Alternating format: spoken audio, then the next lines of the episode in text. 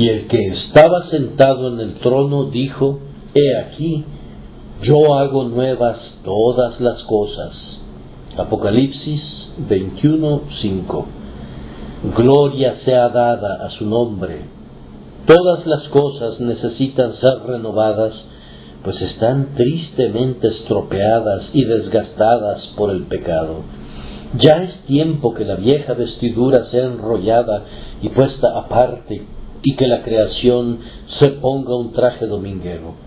Pero nadie más puede renovar todas las cosas, excepto el Señor, que las hizo al principio. Pues se necesita del mismo poder para hacer algo de lo malo que para hacer algo de la nada.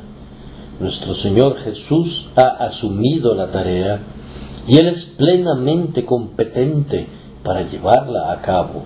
Él ya ha comenzado su labor y por siglos ha perseverado en regenerar los corazones de los hombres y el orden de la sociedad.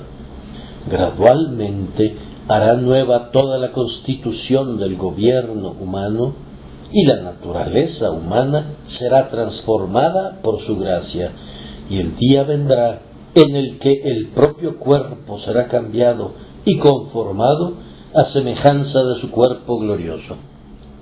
Qué gozo es pertenecer a un reino en el que todo está siendo renovado por el poder de su rey. No nos estamos muriendo, nos estamos apresurando a una vida más gloriosa.